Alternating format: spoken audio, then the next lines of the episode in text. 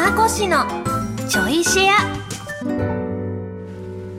皆さんどうも、小松美香子です。この番組は文化放送で毎週土曜日の25時30分からお送りしている小松美香子のサンデーシェアナイトの後、ちょいとだけおまけでお送りするポッドキャスト番組でございます。今日はね、本編が、えーゲストにリエリーが来てくれてね、えーゲストさんとのお届けだったので、このパートでは最近の私のお話をちょっとしていこうと思いますが、ちょっと、え、誕生日迎えちゃったじゃん。リエリーチョコ食ってる。もう、あんずそのものなんだけど。もぐもぐもぐもぐ。うめえ、チョコうめえって感じ。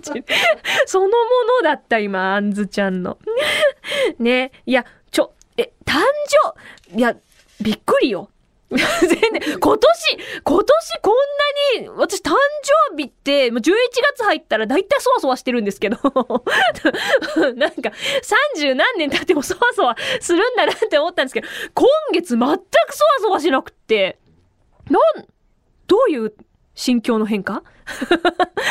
私が知りたい。そう、でもあの、11月、えっ、と、11、ちょうど1年前にインスタをね、始めたので、11日に毎月、その質問コーナー忘れてなければ、あの、やってるんですけど、この日はだからちゃんとその、自分がね、誕生日だと自覚した上で、インスタの質問コーナーを設けるはずなんです。はずなの。ちゃんとメッセージをね、みんなにね、ちゃんとあの、いろいろ拾ってお返しできてるかどうかっていうところなんですけど、できてるかないや、できてるだろう そんな忙しくないだろう。多分。ね、ちょ、忘れてないといいなって感じなんですけど。はい。いやー、なんかこ、今年なんだろうな、全く、なんか今までと体感が違うな。でも毎年ね、その自分の誕生日に、あ、これみんなさ、自分の誕生日になんか自分でご褒美するタイプですか？なんか、ご褒美とか買ったりします？自分にちょっとだけなんかいいもの買ったりとかします？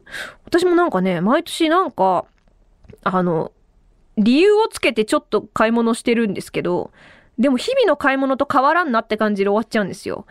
あのちょっと高かったやつは誕生日ってことして買おうみたいな 感じで、だから改めてもうね、その一年のこの一日を楽しみにして、この日のために貯蓄をして、なんかいいものドカッと買おうって感じではやったことがないんですよね。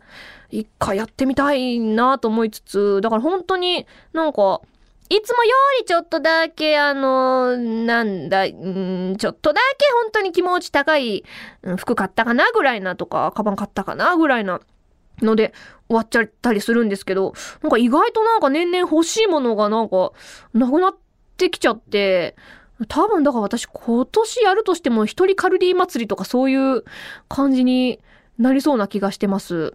またカルディの話になっちゃうんだよな、こうすると。え、来週？あ、そうか、来週カルディの話する予定なんで。もうしてんだよな。もうしてんのよ。来週カルディの話なんでみんな心構えしといてくださいね。予告。このパってあるんですか？先に撮ったことの話しちゃう。急にカルディの話になるから。しようと思ってしたんじゃないんですよ。たまたま流れでなっただけだからね。そうなの。はい。まあ、あの、まあ、私の誕生日についてはもう話すことが もうな、な、え？なんか、えー、なんかあるかな？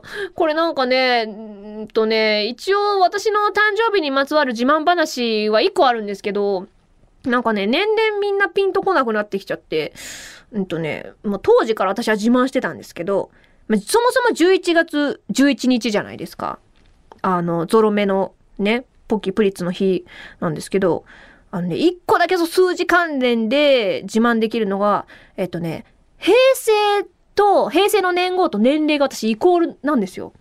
だから平成11年の時、11月11日で11歳になったの。ギネスなんないこれ。なんないこういうのなんないのかなあん時にギネスの存在を知ってれば申請できたのかなでもお金かかるよね。え？いっぱい、いっぱい、みんな集めればいいんですよね。ね。あの、平成11年の時に11月11日11歳になる人集まれっつってみんなでギネスのお祝いすればよかったんだよな。もうできないな。あ、そっか、平成日本のものだから通じない？通じない？かもしれない？ええ今からできないかな、もう。今から。あ、2011とか、あ、そっか、西暦なら、そっか、年号が日本のものだからか。ええー、2010、終わっちゃったじゃん、2011年。